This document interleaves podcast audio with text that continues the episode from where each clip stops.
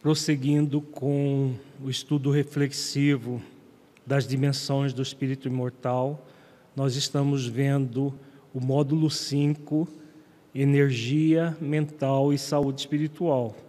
Hoje nós prosseguiremos trabalhando o tema cérebro e energia mental, a segunda parte. E no próximo próxima semana veremos a terceira parte desse é, desse capítulo, dessa desse item. No, na semana passada, na, no nosso encontro passado, nós estudamos um caso do livro No Mundo Maior, no qual André Luiz, com a ajuda de Calderaro, foram num hospital psiquiátrico para atender uma pessoa que estava num processo obsessivo. Um irmão que havia assassinado um ex-patrão dele para de, por uma pendenga de caráter financeiro e depois de ter assassinado o patrão, ele ficou, ele retirou do cofre da loja onde ele trabalhava é, recursos suficientes para ficar rico. Ele ficou muito rico, mas passou a sofrer a perseguição do patrão desencarnado, gerando todo um processo de, de mentais que culminou com a doença que o levou para o hospital psiquiátrico. Então, nós, nós iniciamos a refletir sobre a história e Calderário, que é o benfeitor que auxilia é, André Luiz nessa obra, ele nos deu, nos, nos dá nos capítulos 3 e 4 e 5 dessa obra, toda uma série de orientações sobre o funcionamento do cérebro e a sua ligação com a energia mental. Então, nós iniciamos a reflexão, quem não pôde assistir, temos na internet o, o encontro anterior, onde, os, os dois encontros que nós trabalhamos o que é a energia mental e a, a função do cérebro, iniciamos a função do cérebro ligado à energia mental. Então, recordando, a energia mental é formada pelos nossos pensamentos, sentimentos e pela vontade, formando um triângulo.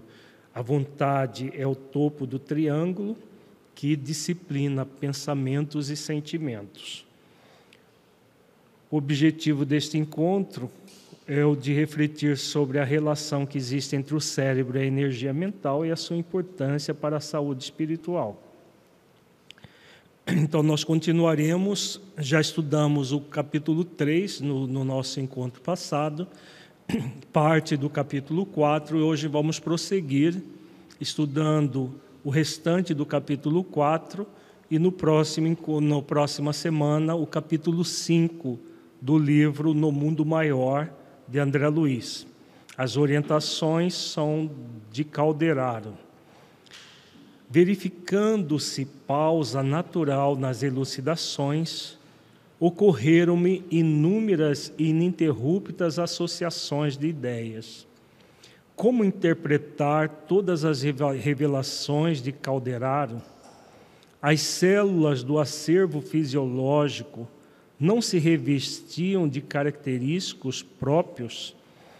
Aqui André Luiz está fazendo referência às orientações de Calderaro sobre as três partes do cérebro que ele falou que no ser humano ele possui, na verdade, um cérebro com três camadas. Isso já é já é trabalhado pelas neurociências de forma muito clara.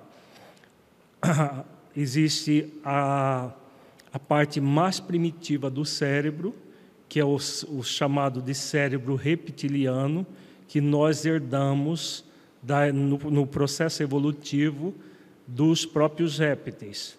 Existe o sistema límbico, que é a segunda parte, que está ligada às emoções primárias e que já existe nas aves e nos mamíferos. E o, o neocórtex, o córtex cerebral, que só existe no ser humano.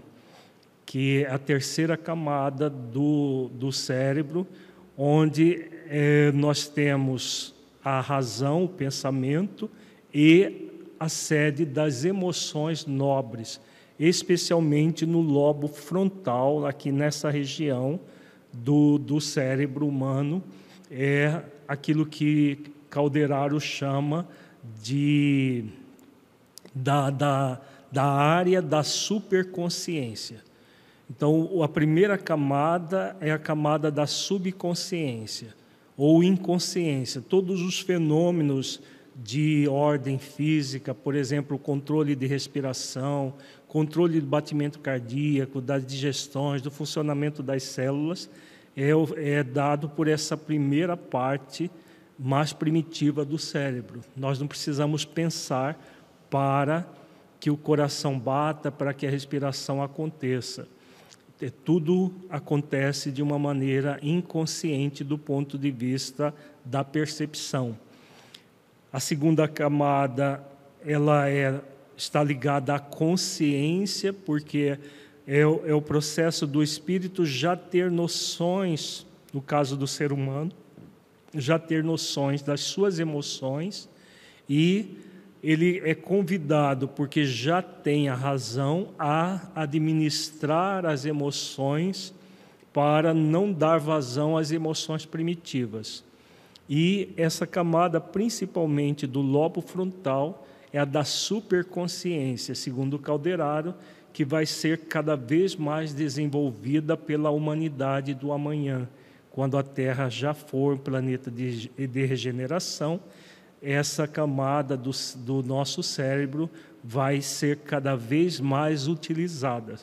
Por enquanto, é uma, uma camada do cérebro que poucas pessoas utilizam bem, porque é a, camada exatamente ligada à superconsciência, à administração plena das emoções negativas e o exercício constante de virtudes, de superação das crenças limitantes, limitadoras que nós trazemos e o desenvolvimento das virtudes. E aí ele, ele dá praticamente essa aula sobre o funcionamento do cérebro. Quem não assistiu, vale a pena dar uma olhada, se, é, ou no livro, no Mundo Maior, ou no, no, no site do Projeto Espiritizar, onde temos já gravada essa videoaula. E André Luiz está conjecturando sobre a questão das células cerebrais. Elas não funcionam como, é, como ele diz aqui, com característicos próprios e Calderaro vai continuar a sua aula que é magnífica a, a as orientações que ele oferece sobre o funcionamento do cérebro e a sua ligação com a mente. E aí, André Luiz está aqui conjecturando, só para que nós contextualizemos para entendermos o conteúdo desta, deste encontro de hoje. Não eram personalidades infinitesimais aglomeradas sob, a sob disciplina nos departamentos orgânicos, mas quase livres em suas manifestações? Seriam acaso duplicatas de células espirituais? Como conciliar tal teoria com a liberação dos microorganismos em seguida à morte do corpo? E se assim fora, não devera a memória do homem encarnado eximir-se do transitório esquecimento do passado? Então, André Luiz está fazendo algumas conjecturas em relação ao funcionamento do cérebro. Se as células do cérebro elas têm uma, como se fosse uma autonomia, por que, que há esse esquecimento do passado? Por que, que é, acontece esses fenômenos de ordem mental ligada ao cérebro. E aí Calderaro, bem é, didaticamente, vai explicar a partir de agora.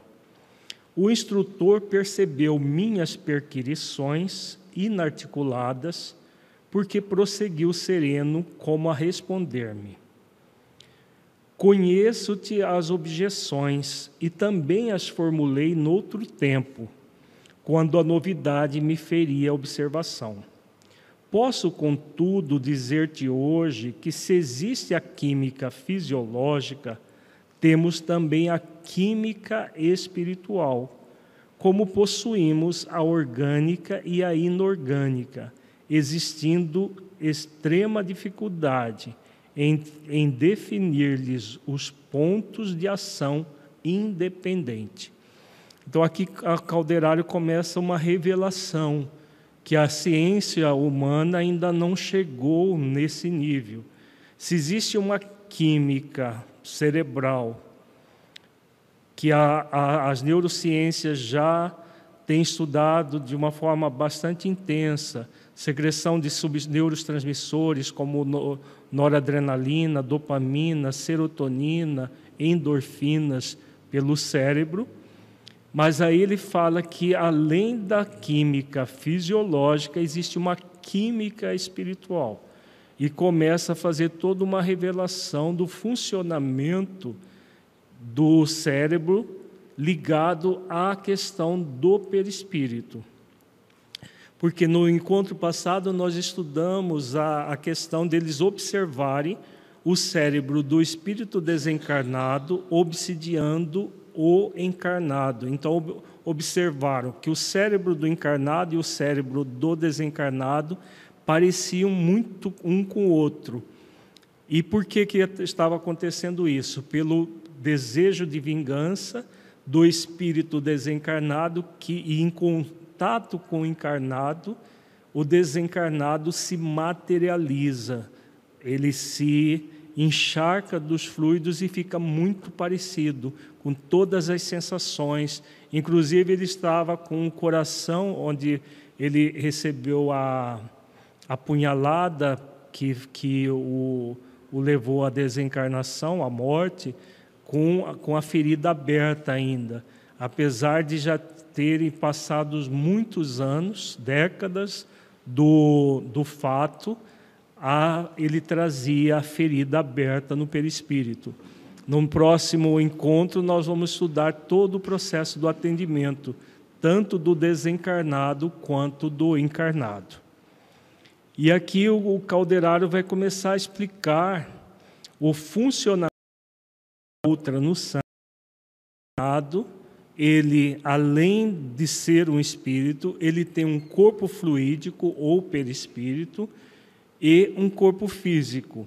E aí ele diz que, mesmo nos, nos, nos benfeitores no mundo espiritual, como ele diz aqui, o espírito mais sábio, não se animaria a separar onde começa o espírito e onde começa a matéria ou onde termina a matéria e começa o espírito e vice-versa. No espírito encarnado uma, é, um, é um todo que forma esse conjunto harmonioso. E aí ele vai falando sobre os tipos de células que nós temos. Vejamos que a, a complexidade que é um corpo humano. E esse corpo humano surgiu da junção de duas células duas células apenas. Duas células com metade dos cromossomos cada uma. A célula, a, a célula que vem da mãe, que é o óvulo, e a célula que vem do pai, que é o espermatozoide. Quando se unem, formam a célula ovo com os 46 cromossomos que caracteriza o ser humano. Nos cromossomos tem todo o código genético que vai formar as, as células de acordo com cada órgão. Agora, a matriz de tudo isso é no perispírito, é no corpo fluídico do espírito. Quando nós estudamos o primeiro módulo do estudo reflexivo das dimensões do espírito imortal, quando nós vimos a reencarnação de Segismundo e todo o processo reencarnatório, como que ele acontece, o, o espírito ele, ele é restrito, é restringido até ficar do tamanho da criança que vai nascer, do feto. Só que no feto já na hora do nascimento.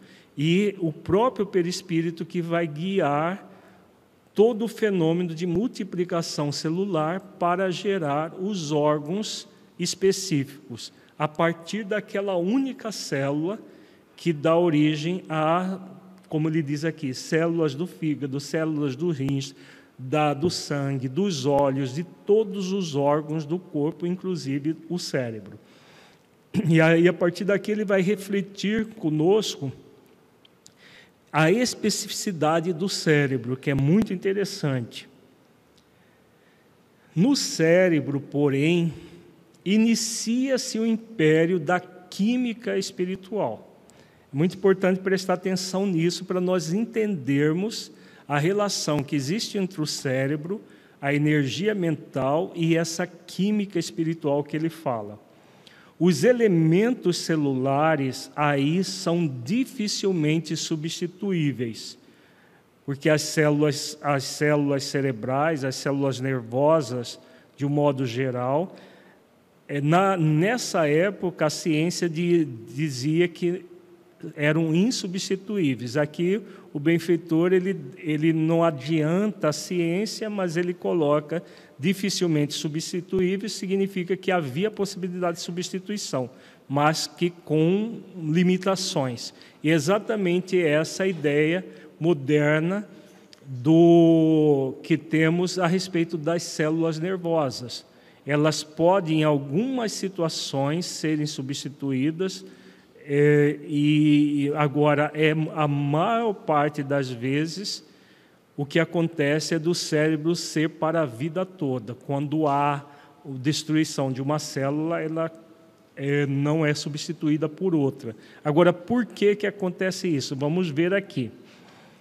A paisagem delicada e superior é sempre a mesma, porque o trabalho da alma requer fixação, aproveitamento e continuidade. O estômago pode ser um alambique em que o mundo infinitésimo se revele em tumultuária animalidade, aproximando-se dos quadros inferiores da vida, porquanto o estômago não necessita recordar compulsoriamente que substância alimentícia lhe foi dada elaborar na véspera. Então, aqui ele faz a comparação entre as células do cérebro e as células do estômago. As células do estômago agem de maneira mais mecânica, de uma maneira mais, como ele diz aqui, mais próxima da questão animal. Já o cérebro não. O cérebro ele tem essa característica da, da química espiritual e, de, e a necessidade de armazenar informações. Então, de onde que viria essa, esse armazenamento de informações? Vamos refletir? Vejamos, se são células simplesmente e não houvesse um processo de ordem espiritual, por isso a química espiritual, em que cérebro do perispírito e cérebro do corpo físico se unem para que haja todo o processo de evolução do espírito. E aí ele diz aqui as três questões importantes para que o espírito evolua: fixação, aproveitamento e continuidade. Fixação no quê? Fixação a partir das experiências. Então o espírito ele vai passar por múltiplas experiências e nessas experiências ele vai fixando o aprendizado, vai gerando o aproveitamento das experiências para evoluir. E é necessário uma continuidade. E as células do cérebro que vai, vão ser responsáveis por essa continuidade. É claro que quem aprende é o espírito, mas o espírito necessita do cérebro para se manifestar. Então, por isso, essa química espiritual, não apenas a química orgânica. Continuando, ele diz: o órgão de expressão mental, contudo, reclama personalidades químicas de tipo sublimado, por alimentar-se de experiências que devem ser registradas, arquivadas e lembradas sempre que oportuno ou necessário. Intervém então a química superior, dotando o cérebro de material insubstituível em muitos departamentos de seu laboratório íntimo. Olha como é muito interessante tudo isso. Se as células cerebrais forem, fossem substituídas, como são as da pele, por exemplo, ou mesmo de outros órgãos, há uma renovação completa de, da, da, das células a partir de ciclos, dependendo da, da do, do tecido, por exemplo. As mucosas, praticamente a cada 48 horas, elas são descamadas e substituídas, que é, é a, as células que são chamadas de lábeis, que são de têm uma vida muito curta. As, células, as hemácias, por exemplo, duram cerca de um mês e são substituídas. Agora, as células cerebrais não têm como serem substituídas. Por quê? Porque elas têm esse, essa, esse, é, essa especificidade de registrar as experiências, arquivar e lembrar das experiências. Então, como ela tem essa, é, elas têm essa especificidade, se houvesse uma modificação, uma, a, as experiências não ficariam registradas, nem arquivadas, muito menos poderiam ser lembradas. O espírito não teria esse instrumento para evoluir, porque, na verdade, quem vai registrar, quem vai arquivar e lembrar é o espírito mas o espírito necessita do instrumento que é o cérebro.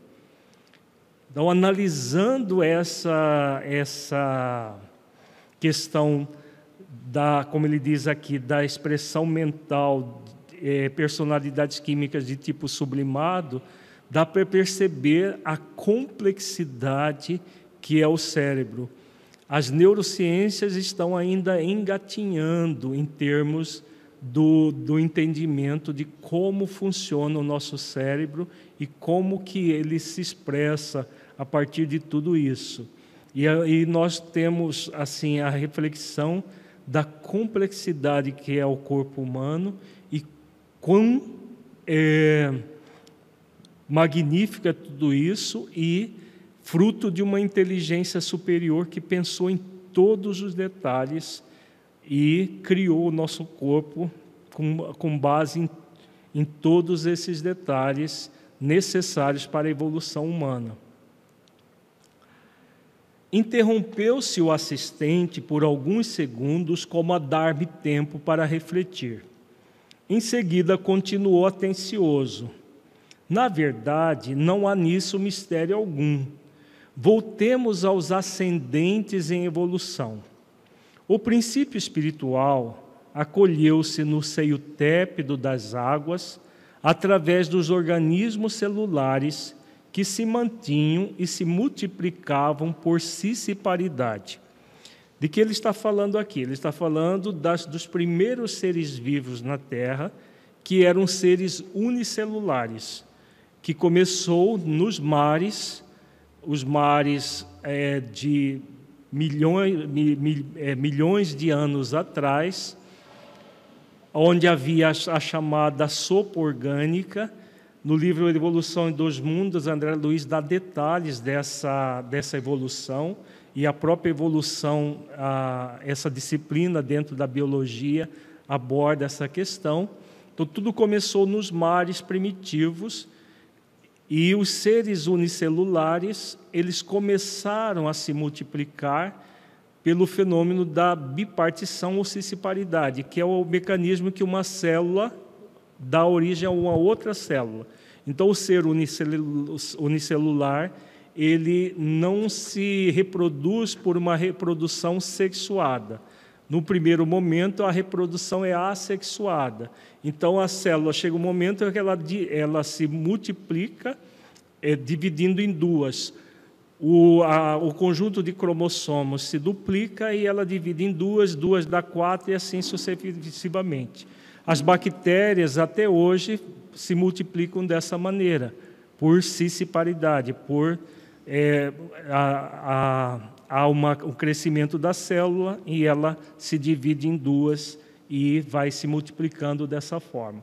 Tudo começou assim na evolução da, do princípio inteligente na Terra. Tem pergunta? Por favor. Daniel de Assis. O cérebro em suas células estaria sendo o registro do perispírito na normalidade espiritual ou anomalia mental da encarnação anterior para a atual? Eu não entendi a pergunta.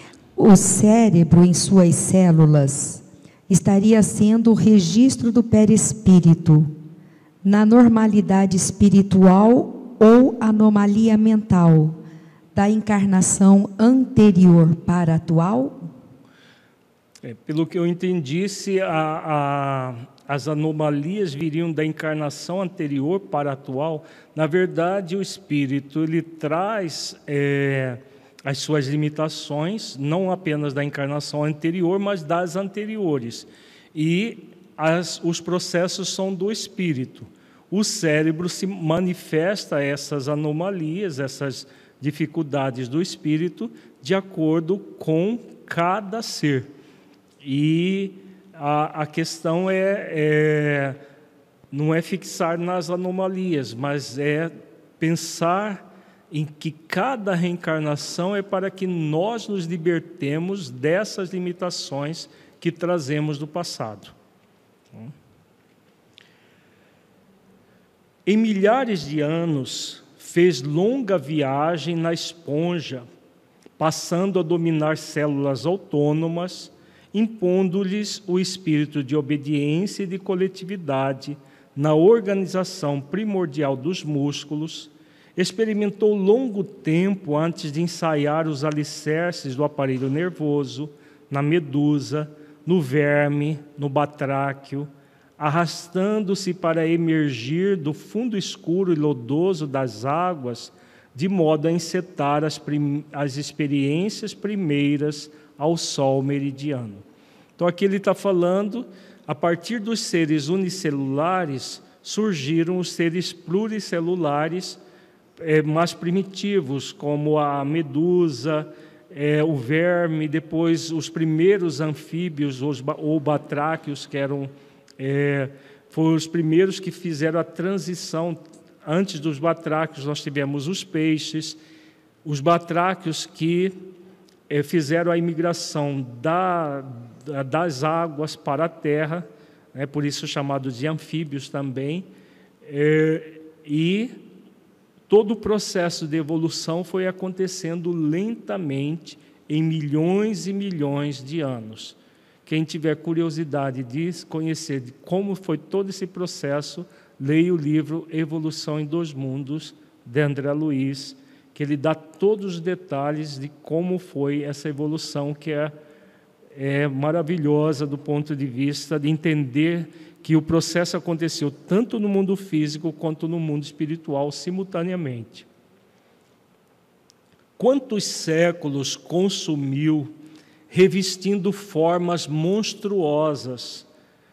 As formas monstruosas foram os répteis da época da, da é, da pré-história, que eram seres gigantescos, que André Luiz cita que foram uma experiência que os benfeitores fizeram e que não, não, não deu certo. E aí eles pro, é, produziram a própria extinção de todos os, os dinossauros da Terra num determinado momento. Foram extintos todos. Impossível responder por enquanto, sugou o seio farto da terra, evolucionando sem parar, através de milênios, até conquistar a região mais alta, onde conseguiu elaborar o próprio alimento. Né? Então, houve toda uma evolução desde as formas monstruosas, aprimorando-se a partir de interferência indireta de inteligências superiores, porque todo o processo foi conduzido por Jesus e por espíritos ligados ao Mestre, que eram inteligentes superiores, que organizaram todo o fenômeno da evolução até chegar no ser humano capaz de, de elaborar o seu próprio alimento. Calderaro fixou em mim significativo olhar e perguntou: Compreendeste suficientemente?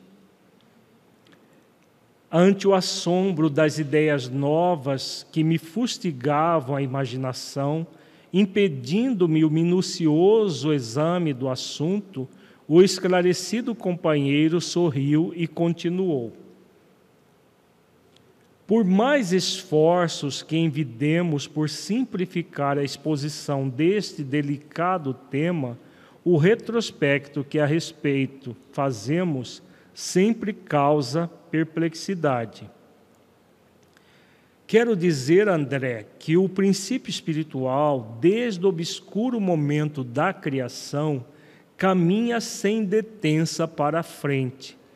Afastou-se do leito oceânico, atingiu a superfície das águas protetoras, moveu-se em direção à lama das margens debateu-se no charco, chegou à terra firme, experimentou na floresta copioso material de formas representativas, ergueu-se do solo, contemplou os céus e, depois de longos milênios, durante os quais aprendeu a procriar, alimentar-se, escolher, lembrar e sentir, conquistou a inteligência.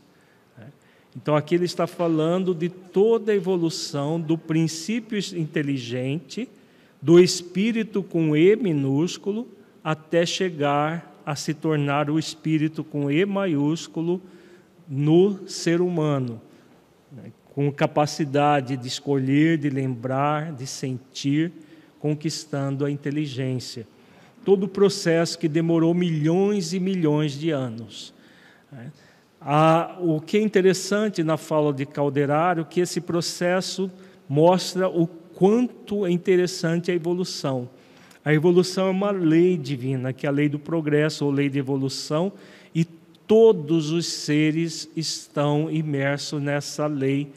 Enquanto que a evolução do, do princípio inteligente, até chegar no reino nominal, ela se dá por automatismo a própria lei divina, a própria divindade se encarrega, encarrega de propiciar a evolução desses seres.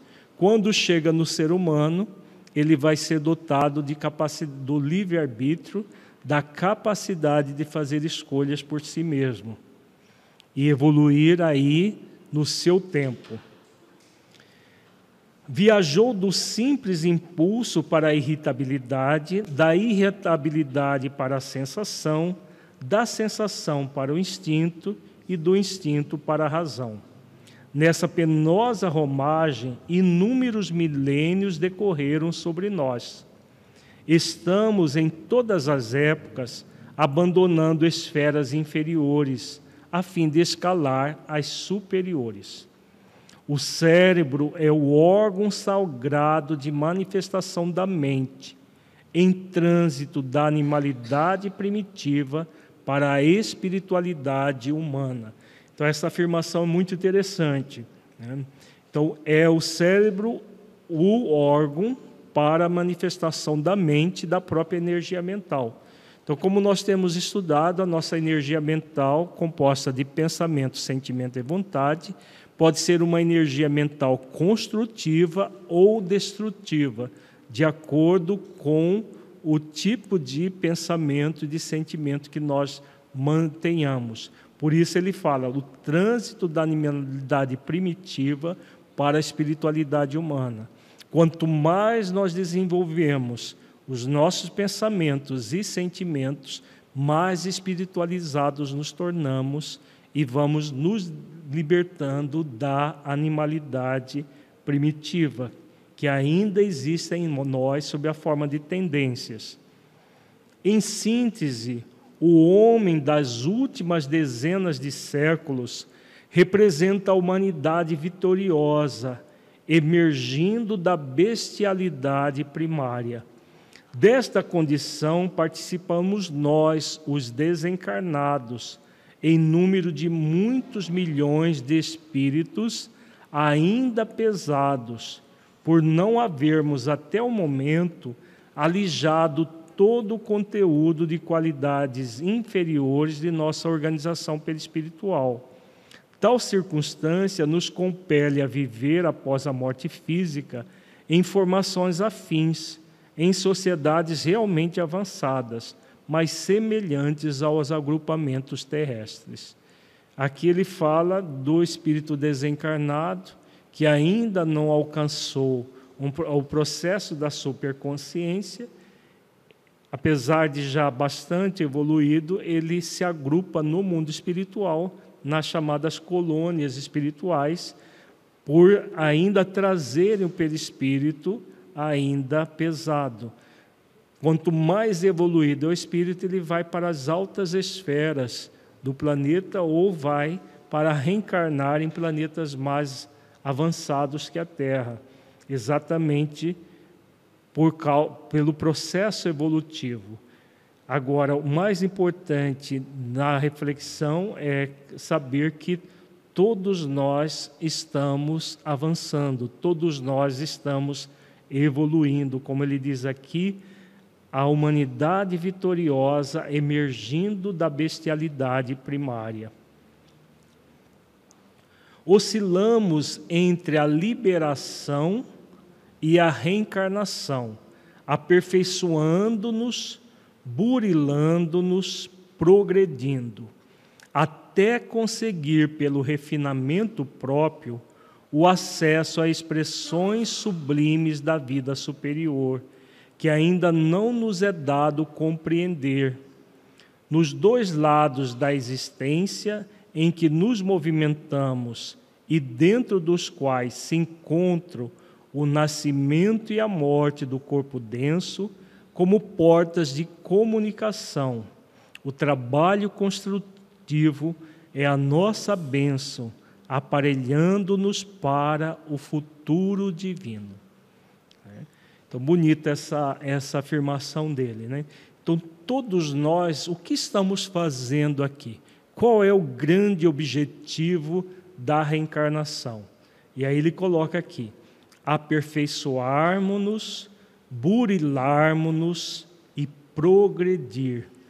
Esse é o grande objetivo da reencarnação, em que nós encarnamos e desencarnamos para evoluir.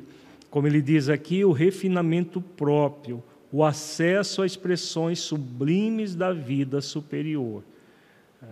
Então, o nascimento e a morte no corpo denso são as portas de comunicação. O trabalho construtivo é a nossa bênção, aparelhando-nos para o futuro divino. Então, quanto mais nós fazemos o trabalho de harmonização de nós mesmos, de melhoria das nossas condições, mas nós evoluímos.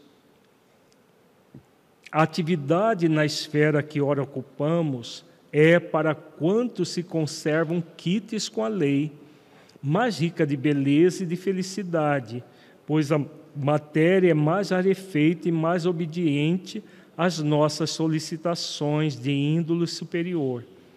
Atravessado, contudo, o rio do renascimento, somos surpreendidos pelo duro trabalho de recapitulação para a necessária aprendizagem. Aqui Calderaro toca num ponto muito importante. O grande objetivo da reencarnação é exatamente esse, a aprendizagem. Então, aquilo que nós não aprendemos numa encarnação, vamos aprender em outra, em outra e outra, e sempre recapitulando situações que não conseguimos aprender. É muito comum as pessoas reclamarem: ah, comigo é, repete sempre os mesmos problemas. Todas as vezes que nós percebermos na nossa vida repetindo os mesmos problemas, olhemos para o problema e busquemos a solução. É porque a recapitulação acontece porque você não está aprendendo com o problema. A partir do momento que você foca no aprendizado, o problema desaparece, porque você aprendeu com ele e aí outras provas, outras situações mais é, complexas vão surgir, porque você já conseguiu aquela superar aquele degrau e aí você vai galgando outros degraus. Por isso essa, esse processo de recapitular quantas vezes forem necessárias as mesmas provas, até que nós passemos nas provas. A, a, a didática divina não é de expulsar os alunos da escola, mas permitir que os alunos, que somos todos nós, repitamos quantas vezes forem necessárias as lições até aprender. E aí ele continua dizendo: Por lá semearemos para colher aqui. Lá significa aqui na terra, para colher no mundo espiritual, aprimorando, reajustando e embelezando, até atingir a messe perfeita, o celeiro farto de grãos sublimes, de modo a nos transferirmos aptos e vitoriosos para outras terras do céu. Não devemos acreditar, porém, quanto aos serviços de resgate e de expiação, que a esfera carnal seja a única capaz de oferecer o bendito ensejo de sofrimento áspero redentor. Em regiões sombrias fora dela, quais não, não podes ignorar, há oportunidades de tratamento expiatório para os devedores mais infelizes que voluntariamente contraíram perigosos débitos para com a lei.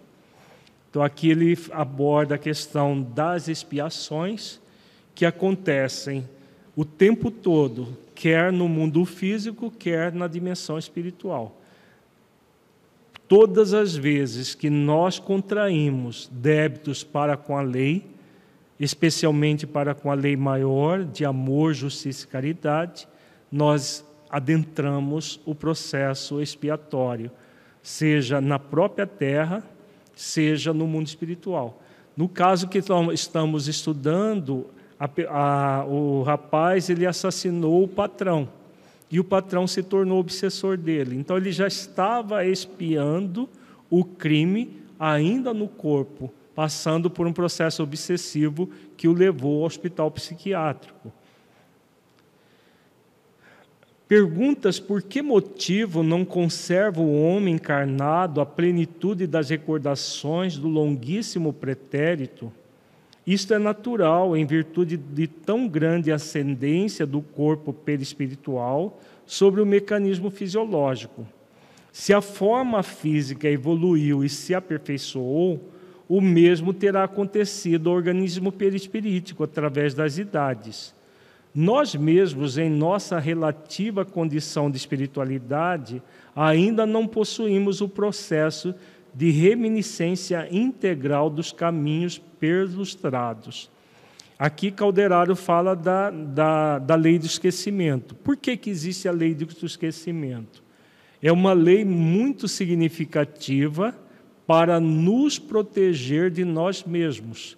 Imaginemos se nós lembrássemos de todos os males que nós fizemos no passado espiritual. Nós não suportaríamos, nós não suportaríamos o nível de culpa que acarretaria lembrar de todos os desmandos do passado. Então, a lei do esquecimento é uma grande bênção para o espírito. Mesmo o espírito desencarnado não lembra de todas as encarnações, salvo o espírito que já consegue perceber as encarnações anteriores sem, é, sem enlouquecer, sem entrar no processo de culpa. No próximo parágrafo, ele fala sobre isso. Não estamos, por enquanto, munidos de suficiente luz para descer com proveito a todos os ângulos do abismo das origens. Tal faculdade só mais tarde adquiriremos, quando nossa alma estiver escoimada de todo e qualquer resquício de sombra. Então, o espírito só vai conseguir lembrar de todas as existências anteriores quando tiver uma evolução suficiente para retornar no passado sem entrar num processo de culpa intensa devido às lembranças, quando já tiver evolução suficiente para ver as coisas de um outro ângulo. E aí ele continua dizendo: comparando, entretanto, a nossa situação com o estado menos lúcido de nossos irmãos encarnados, importa não nos esqueçamos que os nervos, o córtex motor e os lobos frontais, que ora examinamos, constituem apenas regulares pontos de contato entre a organização perispiritual e o aparelho físico, indispensáveis uma e outro ao trabalho de enriquecimento e de crescimento do ser eterno. É, então, aqui novamente ele faz a referência às partes do cérebro que estão ligadas ao perispírito. E é o espírito que evolui utilizando do aparelho físico para com o objetivo de evoluir o ser imortal ou ser eterno, como ele diz aqui. Tem perguntas? Por favor. Ronilson Alves. Essa evolução do cérebro só ocorre encarnado ou podemos também, no plano espiritual, desenvolver o cérebro? Na verdade, existe o cérebro do corpo físico e o cérebro do perispírito. Nós não desenvolvemos propriamente o cérebro, nós desenvolvemos a mente do espírito, que, por sua vez, produz é, toda uma série de funcionamento mais equilibrado ou menos equilibrado do cérebro. É assim que funciona. Quanto mais equilibrado é o espírito, mais equilíbrio ele vai ter cerebral, quer esteja encarnado ou desencarnado.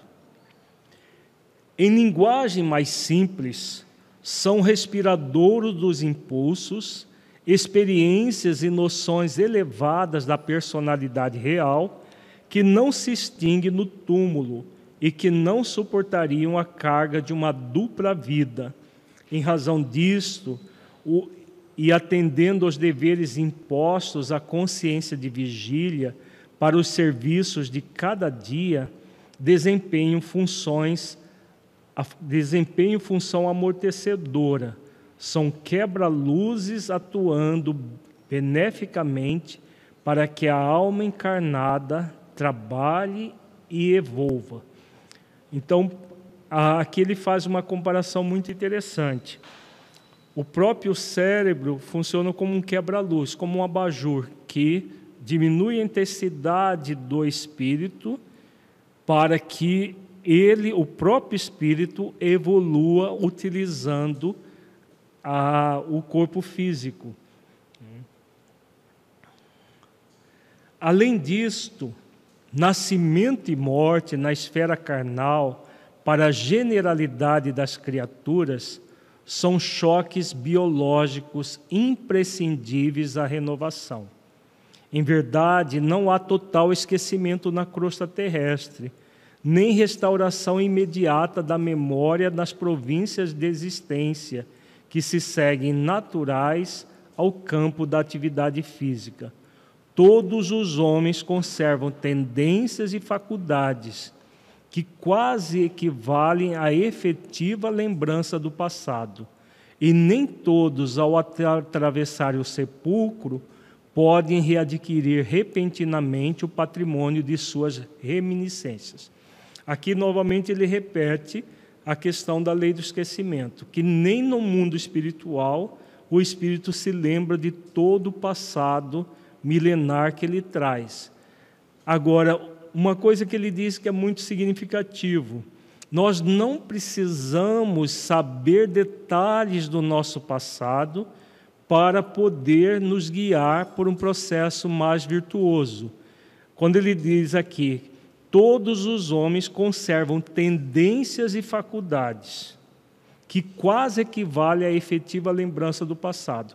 Então, por isso que a lei, a, a lei do esquecimento é esquecimento dos detalhes daquilo que nós fizemos, mas não é esquecimento da, da forma como nós agimos, das nossas tendências. Então, por exemplo, uma pessoa que tem uma tendência à crueldade, hoje elas têm o conhecimento espírita, já tem toda a informação de que a lei de amor, justiça e caridade é a lei que organiza todo o universo, que tudo gira em torno dessa lei. Ele tem a informação. Agora, traz uma tendência, por exemplo, à crueldade, uma tendência à prepotência, à pseudonipotência. Essa tendência é uma tendência de uma, de, de uma ou mais existências, comumente mais do que uma existência, do seu passado espiritual. Para quê?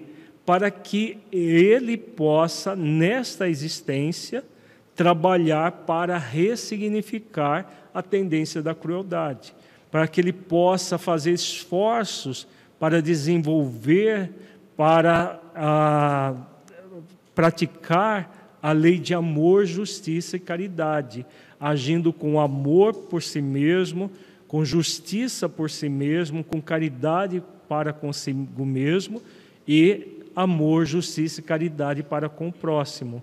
Quando o espírito age assim, o que, que ele está fazendo? Ele está pegando a tendência que ele traz do passado e, em vez de dar vazão a essas tendências, ele desenvolve uma outra forma de agir. O objetivo da reencarnação é exatamente esse. Então, se nós prestarmos atenção no, na, nas tendências que nós trazemos, nós vamos ter muitos elementos para evoluir e crescer, trabalhando com essas tendências. Não há necessidade da memória dos fatos que gerar, que nós praticamos a partir dessas tendências do passado. O que nós precisamos é de tomar consciência que se há uma tendência egóica em nós, seja de qualquer sentimento egóico, nós demos exemplo da crueldade, mas pode ser de maledicência, pode ser de sensualismo, qualquer situação egóica. Se nós trouxer, trouxemos essas tendências, não é para dar vazão a elas, é para utilizar da existência para a libertação das tendências é, egóicas que trazemos. Tem pergunta, Ieda? Pode falar. As tendências, ah, deixa eu é, repetir para o pessoal da internet. Qual a diferença entre tendência e subpersonalidade? A tendência é o processo emocional, é, é mental e emocional. A subpersonalidade é a, é a encarnação que você desenvolveu essa tendência no passado. Então, por exemplo, a pessoa que desenvolveu a crueldade há 500 anos atrás, foi o auge da crueldade. Então, ela traz a crueldade como tendência da que vem de, uma subpersonalidade na Idade Média que fez isso, isso e isso agora. Essa encarnação, ela existe na encarnação atual, que você está numa nova personalidade, nós chamamos em psicologia de subpersonalidade, na psicologia consciencial, de subpersonalidade. Mas o que importa não é a subpersonalidade, é a tendência que trazemos. É só uma questão de nomenclatura.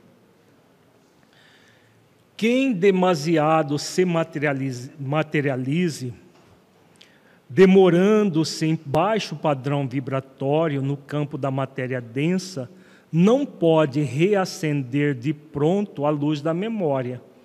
Despenderá tempo a desfazer-se dos pesados envoltórios a que inadvertidamente se prendeu Dentro da luta humana também é indispensável que os neurônios se façam de luvas mais ou menos espessas, a fim de que o fluxo das recordações não modere o esforço edificante da alma encarnada. empenhada em nobres objetivos de evolução ou resgate, aprimoramento ou ministério sublime. Aqui Calderaro fala da importância da, do esquecimento, porque o grande objetivo da reencarnação não é ficar é, simplesmente envolvido com o passado. O grande objetivo da encarnação é isso que ele fala aqui: é o esforço edificante da alma encarnada em nobres objetivos de evolução ou resgate, aprimoramento ou ministério sublime. Se nós lembrássemos de todo o passado com detalhes, isso ficaria prejudicado. Por isso que ele diz que os neurônios são como luvas que amortecem tudo aquilo que o espírito viveu, inclusive na encarnação anterior, e nem, não necessariamente só na encarnação. Aquilo que nós vivemos na infância, situações traumáticas, são amortecidas o tempo todo, situações várias, para que nós possamos evoluir e crescer. Tudo isso faz parte do processo de progresso que Deus favoreceu o nosso corpo físico é, de uma forma tão é, é, bem planejada para que o espírito progredisse sempre.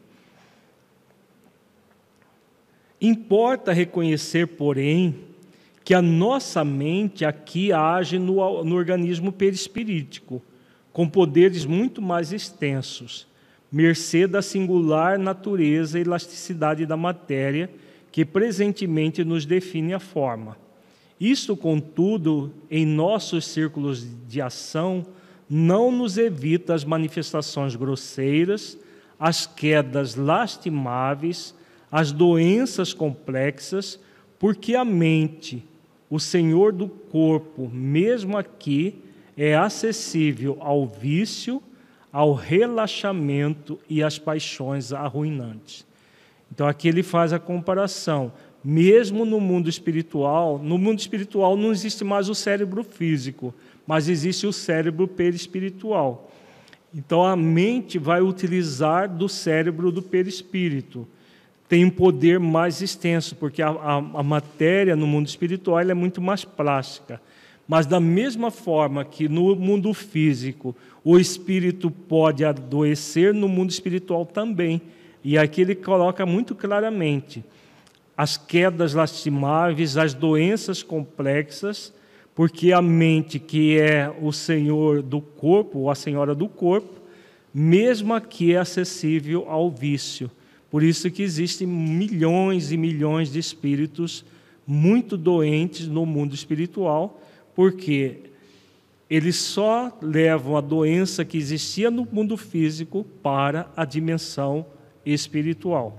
Mais pergunta? Por favor. Luciana Rosa. Qual cuidado deve-se ter diante de regressões de memória em sessões terapêuticas? O cuidado que se deve ter com regressão de memória é fazer com terapeutas habilitados. Tem muita gente que não tem habilidade, não tem conhecimento da lei de reencarnação no nível profundo, da lei de causa e efeito, de, das leis divinas atinentes ao processo e que fazem regressão, porque é muito fácil de, de aprender a técnica hipnótica da regressão e, e fazer isso com as pessoas. Agora, o que se faz com todo o trabalho de regressão não é tão fácil assim. Então, o cuidado que se deve ter é buscar um, um, terapeuta que seja habilitado e que tenha um conhecimento profundo das leis divinas para poder ser útil à pessoa e não simplesmente recordar-se do passado de uma forma que vai prejudicar a pessoa. Kátia Souza. No caso que uma criança que vem com essas tendências e não é educada pelos pais, vai depender de sua índole quando adulta se dar conta? Digo, reparar suas tendências? É. Uma criança que não é educada pelos pais, ela vai ter uma dificuldade muito maior de superar as tendências quando for adulta. É possível? É possível. Agora, as tendências, o próprio Espírito Santo Agostinho, no Evangelho segundo o Espiritismo, ele fala que os pais têm um compromisso moral de observar as tendências negativas dos seus filhos e começar já desde tenra idade educá-los. Se eles não fazem isso, estão incorrendo em uma responsabilidade muito grave perante as próprias consciências. Depois de adulto, a pessoa pode tomar consciência e se modificar? Pode, mas as chances vão ser bem menores do que se ela for educada desde a infância. Nessa altura das elucidações, arrisquei uma pergunta no intervalo que se fez espontâneo. Como interpretar de maneira simples as três regiões da vida cerebral a que nos referimos então, as três: o cérebro reptiliano, sistema límbico e o neocórtex. Subconsciência, consciência, superconsciência. O companheiro não se fez rogado e redarguiu. Nervos, zona motora e lobos frontais no corpo carnal, traduzindo impulsividade, experiência e noções superiores da alma, constituem campos de fixação da mente encarnada ou desencarnada. Então, o cérebro ele vai servir para esse processo de fixação da mente, no, processo de evolução do ser, como nós estamos vendo. Vamos ver a continuidade.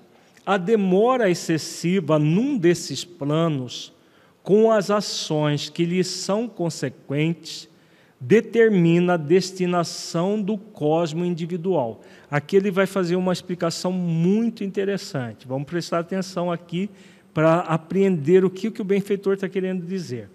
A criatura estacionária na região dos impulsos perde-se no labirinto de causas e efeitos, desperdiçando tempo e energia quem se entrega de modo absoluto ao esforço maquinal, sem consulta ao passado e sem organização de bases para o futuro, mecaniza a existência, destituindo-a de luz edificante. Os que se refugiam exclusivamente no templo das noções superiores sofrem o perigo, perigo da contemplação sem as obras, da meditação sem trabalho, da renúncia sem proveito. Vejamos a, a, a profundidade do que ele diz aqui. Tanto as pessoas que estão fixadas nas regiões inferiores do cérebro, num processo de subconsciência, é um problema, quanto naqueles que aparentemente estão buscando as questões superiores mas sem fazer o esforço real das chamadas obras, não, não obras propriamente de em relação aos outros, mas a principal obra que nos cabe no mundo, que é a nossa evolução espiritual, que é o desenvolvimento das virtudes, que acontece no dia a dia, na vida de relação, nas experiências de desafio que nós temos o tempo todo no nosso dia a dia. Então, existem muitas pessoas que se refugiam em determinados ambientes para viver em contemplação, como se elas já estivessem no mundo físico vivendo as experiências superiores. Esse é um processo de fuga do espírito, que foge por um processo de contemplação, que na realidade é como se fosse assim, se transformar em santos sem o processo de santificação que se dá nas experiências do dia a dia, nas experiências do cotidiano, na vida em sociedade. Porque se fôssemos para simplesmente viver da vida mental, nós não estaríamos encarnados. Se estamos encarnados, tem um sentido, e esse sentido é a evolução que se dá nas obras edificantes que o Espírito faz na vida de relação, na relação familiar, na, no, no trabalho profissional, em todas as áreas que nós vamos nos relacionar uns com os outros, nós somos convidados a desenvolver as virtudes. No trabalho voluntário, por exemplo, no movimento espírita, é nessas atividades que nós vamos evoluir e crescer. Então é tão nocivo viver de forma subconsciente quanto essa aparência de superconsciência. A superconsciência só vai ser desenvolvida a partir da consciência que nós estamos aqui para, como ele diz aqui, realizar a luz edificante e não simplesmente viver numa vida contemplativa que não faz sentido. Para que a nossa mente prossiga na direção do alto, é indispensável se equilibre, valendo-se das conquistas passadas para orientar os serviços presentes e amparando-se ao mesmo tempo na esperança que flui cristalina e bela da fonte superior de idealismo elevado. Através dessa fonte, ela pode captar do plano divino as energias restauradoras, assim construindo o futuro santificante. Então vejamos que ele nesse parágrafo ele, ele esclarece o anterior. Então qual é o nosso grande objetivo? Nosso grande objetivo é seguir na direção do alto, nos equilibrando a partir das conquistas passadas para orientar os serviços do presente. Ele acabou de dizer das tendências que nós trazemos. Para que serve a análise das tendências que trazemos? As tendências são o nosso passado. Para quê? Para orientar os serviços presentes. Se eu trago uma, uma tendência X e eu não faço nenhum esforço para modificar essas tendências, o que, que eu estou fazendo na vida? Eu estou simplesmente repetindo padrões do meu passado espiritual. Se eu repito padrões do meu passado espiritual, eu não estou adentrando nisso que ele coloca aqui, na fonte superior do, de idealismo elevado, para captar do plano divino as energias restauradoras. E aí a pessoa passa existência após existência repetindo os mesmos padrões que trouxe do passado sem modificá-los em direção ao futuro melhor. É como e como nos encontramos indissoluvelmente ligados aos que se afinam conosco, em obediências a indefectíveis desígnios universais, quando nos desequilibramos pelo excesso de fixação mental num dos mencionados setores, entramos em contato com as inteligências encarnadas ou desencarnadas em condições análogas às nossas. Então, aqui ele está falando da lei de afinidade. Né? Então, se nós fixamos em padrões subconscientes, pela lei de afinidade, nós vamos atrair espíritos encarnados e desencarnados que estão naquela mesma faixa evolutiva. Podemos é, entrar em processos obsessivos muito sérios devido a essa fixação. Se ficamos na, na pseudo superconsciência, também vamos atrair mentes, mentes desocupadas e desequilibradas que vibram nesse processo falseado de falsa espiritualidade. Então, é, é, é tudo uma questão de sintonia. Nós vamos sempre nos sintonizar com aquilo que buscamos. É o comum as pessoas reclamarem da, da, das companhias espirituais ou mesmo companhias encarnadas que aproximam delas. Mas nós só vamos atrair pessoas que estamos em sintonia pela lei de afinidade, está muito claro aqui.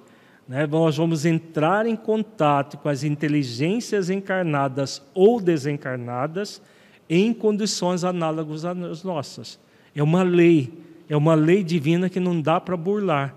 Se você está num processo instintivo de subconsciência, você vai atrair espíritos encarnados e desencarnados que estão naquela mesma faixa.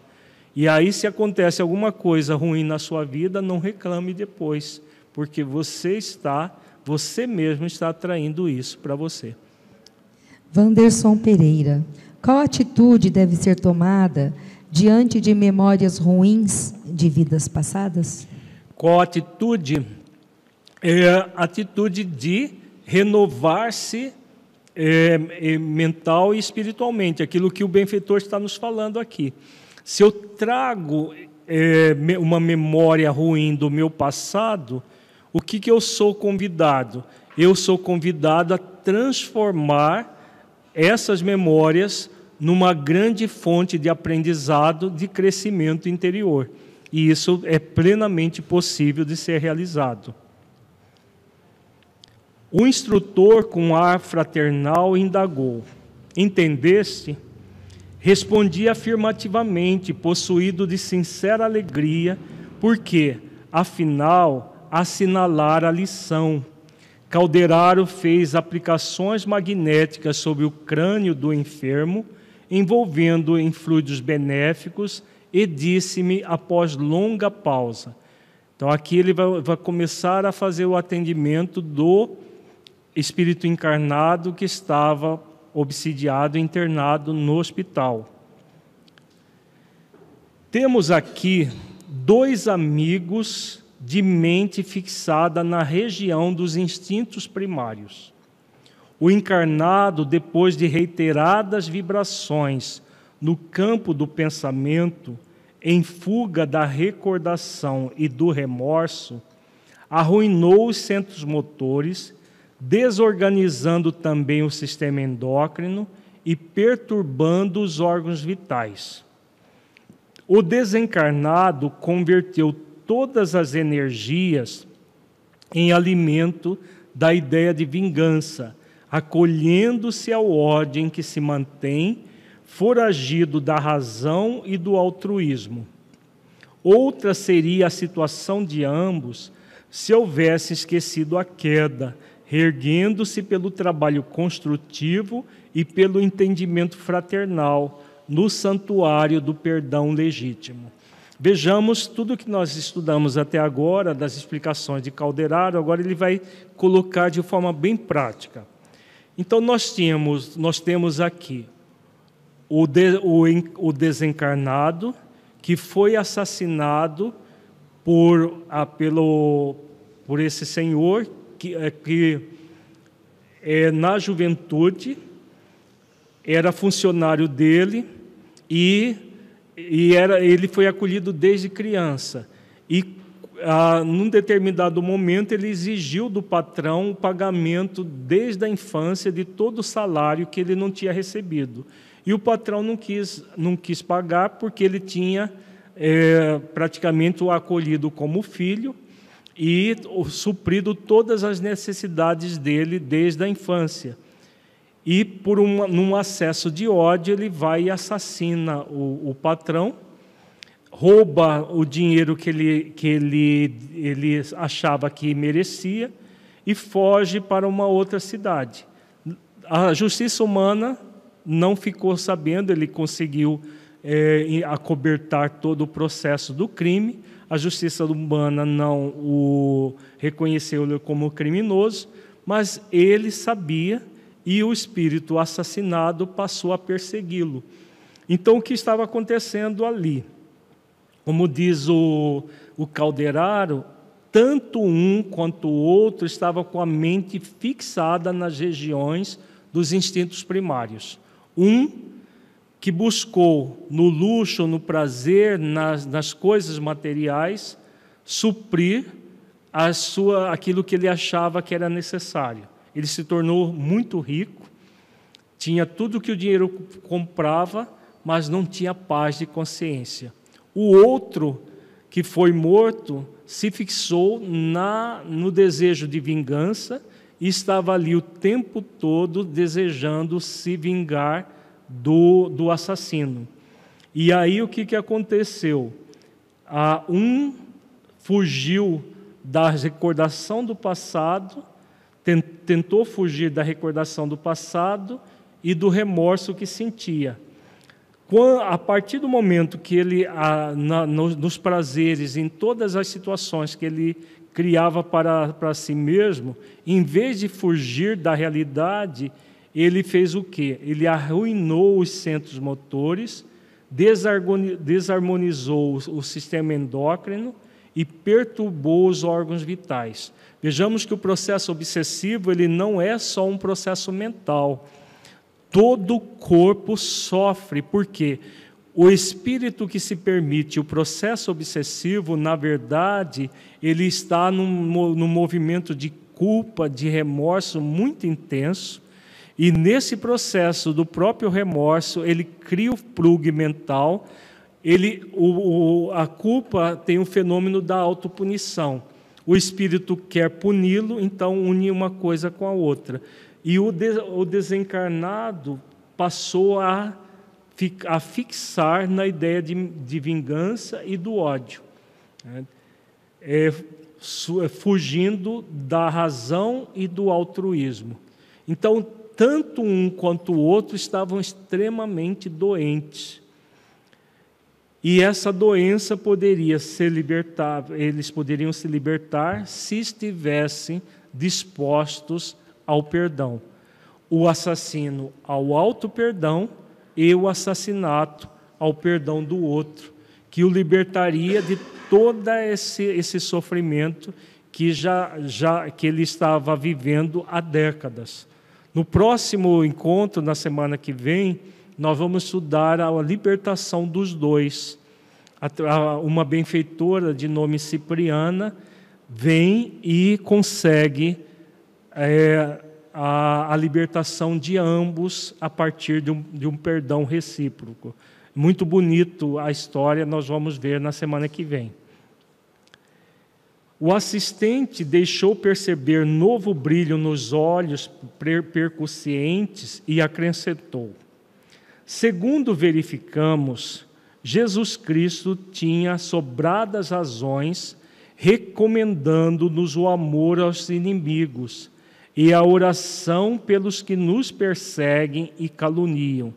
Não é isto mera virtude, senão princípio científico de libertação do ser, de progresso da alma, de amplitude espiritual no pensamento residem as causas. Então, aquilo que nós temos estudado, a energia mental, ela inicia no pensamento, no sentimento e é disciplinado pela vontade. Então, quando ele, o Calderário lembra a, a recomendação de Jesus de amar os inimigos, de orar por aqueles que nos perseguem e caluniam, é exatamente o uso da vontade para nos libertar das fixações mentais, da nossa ideia ainda muito restrita de que é, a, aqueles que nos fazem mal têm que sofrer.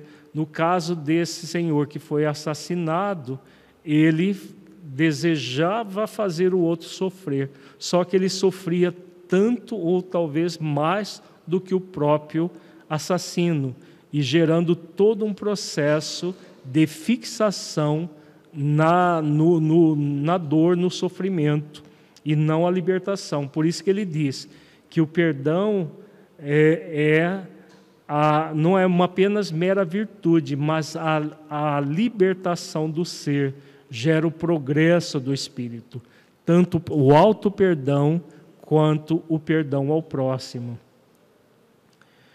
Época virá em que o amor a fraternidade e a compreensão, definindo estados do espírito, serão tão importantes para a mente encarnada quanto o pão, a água, o remédio. É questão de tempo. Lícito é esperar sempre o bem com o otimismo divino.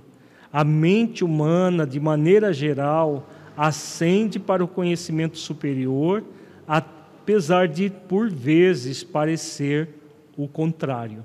Né? Então, muito bonito esse parágrafo. Né?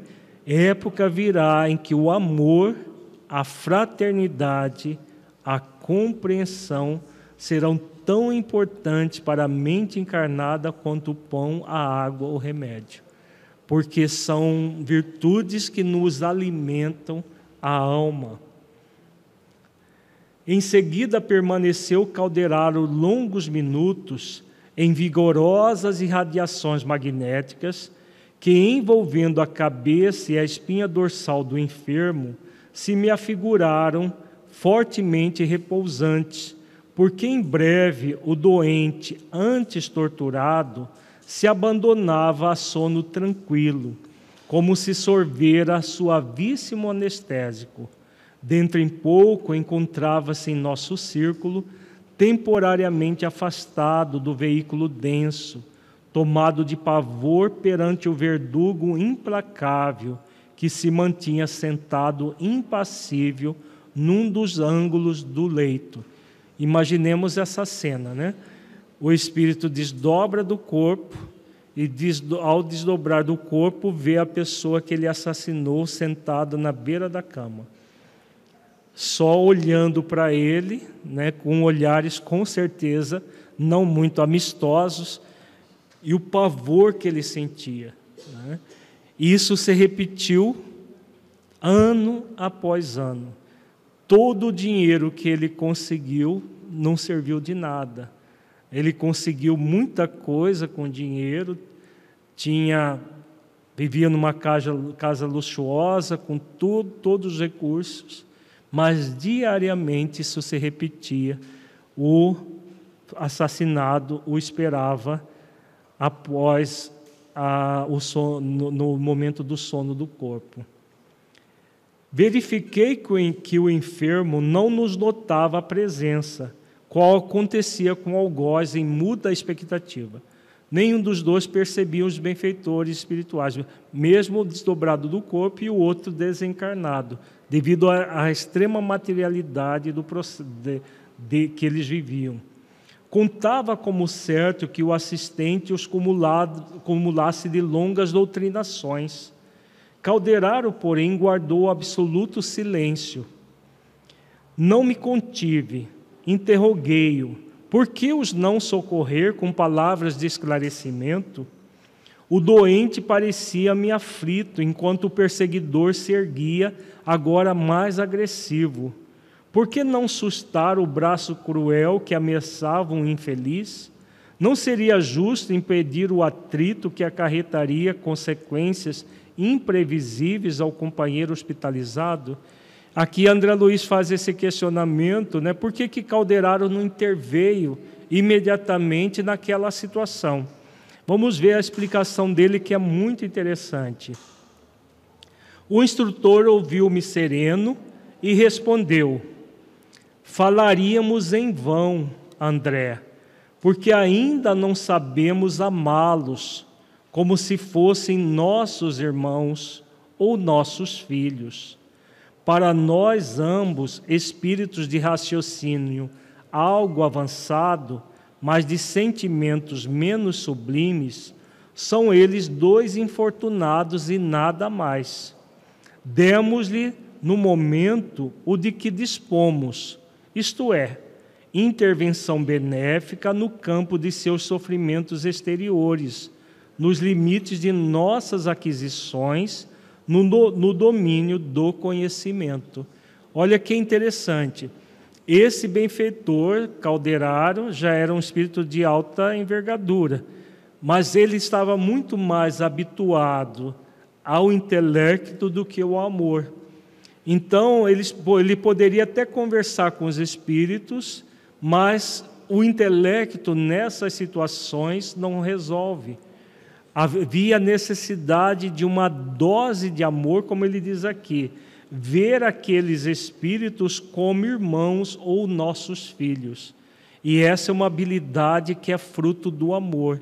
Por isso que ele naquele momento ele não intervém, ele simplesmente faz aquilo que era possível, porque não era uma questão de intelecto, não era simplesmente chegar para, para, os, para os dois espíritos e explicar o que estava acontecendo, porque eles sabiam muito bem o que estava acontecendo havia necessidade de uma dose de amor. E aí por isso que eles ficam, eles ficam aguardando a benfeitora Cipriana, que era um espírito já que havia desenvolvido uma, uma grande dose de amor. Olhou para a grande porta próxima e acentuou: A providência não foi, porém, esquecida. A irmã Cipriana, orientadora dos serviços de socorro do grupo em que coopero, não pode tardar. Então, a, a benfeitora Cipriana trazia uma dose de amor muito intenso. Quem quiser conhecer como que a Cipriana atua, no próximo capítulo vai ser na semana que vem. Vai ser nós vamos ver todo o atendimento dos dois espíritos e a força do amor, né? e a Cipriana é uma especialista em amor, e como que o amor pode gerar tantos benefícios para o espírito. Então, quem ficou curioso com a história, semana que vem esteja aqui que nós vamos ver todos os detalhes da história. Alguma pergunta mais? Vamos fazer a nossa avaliação reflexiva. Feche os olhos, entre em contato com você mesmo em essência, buscando sentir o conteúdo estudado nesse encontro. Do conteúdo que você entendeu que se aplique à sua vida.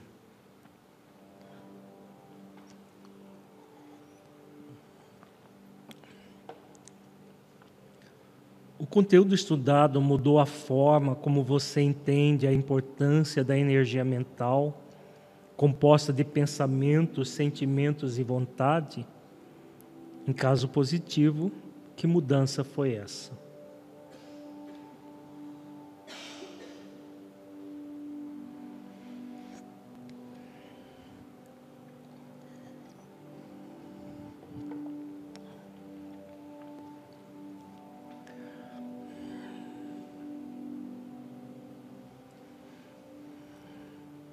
Neste encontro, refletimos sobre a importância do cérebro como veículo da energia mental, bem como do equilíbrio dos pensamentos e sentimentos por meio da ação da vontade, de modo que desenvolvamos a saúde cerebral e espiritual. Como você avalia essa questão em sua vida? Você tem feito esforços para disciplinar seus pensamentos e sentimentos por meio da vontade, de modo a ser mais saudável espiritual e fisicamente?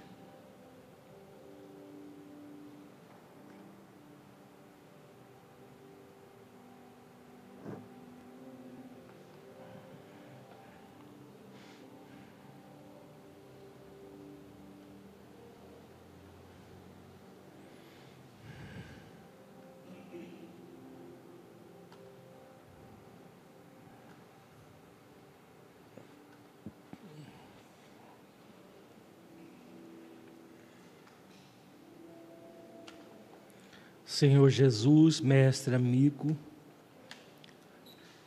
agradecemos, Senhor, por tudo que nos tem sido oferecido, pelas bênçãos de podermos estudar a Sua doutrina de amor, a partir dessas orientações desses benfeitores tão queridos, tão amáveis, que nos aclara a forma de pensar, a forma de sentir, de modo que possamos evoluir e crescer na direção do bem.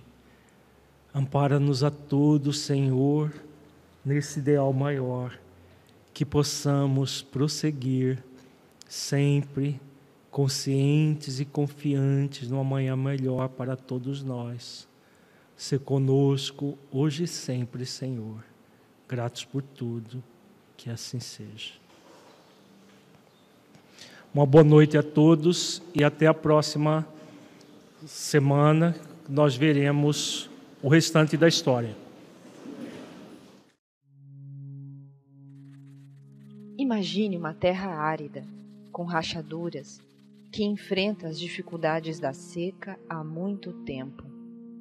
Este é o nosso mundo hoje, passando por momentos desafiadores.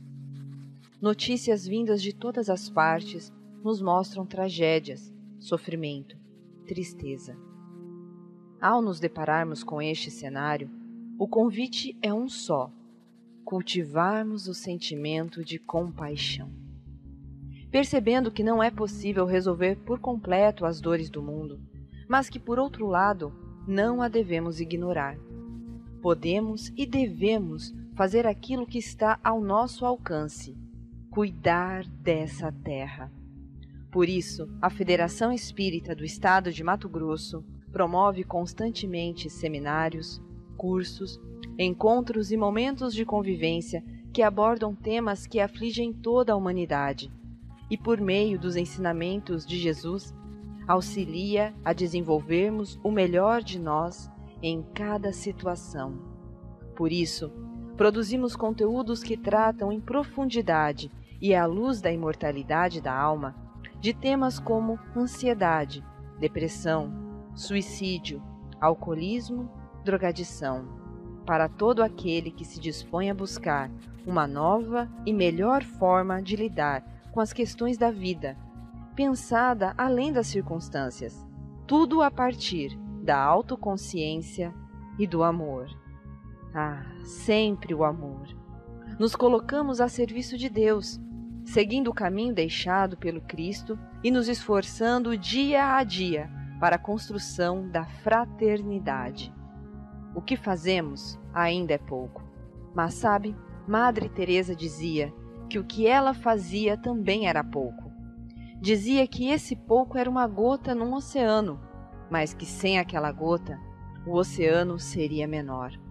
É assim que nos sentimos, como uma gota transformando aquela terra seca num oceano, gota que, quando encontra água, reverbera suavemente, construindo uma onda de paz, capaz de diminuir a sede de tantos corações carentes e sedentos da água viva do Evangelho.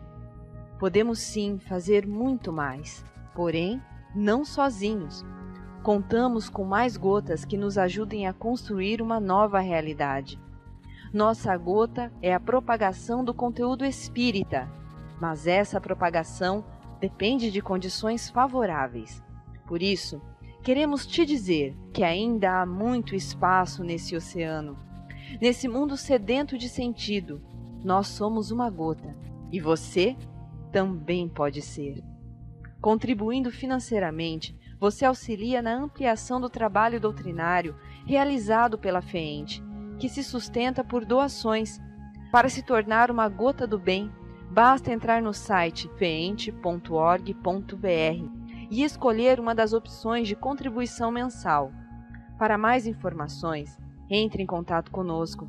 Sigamos juntos, preenchendo o oceano da vida com gotas do bem. Uma iniciativa da Federação Espírita do Estado de Mato Grosso.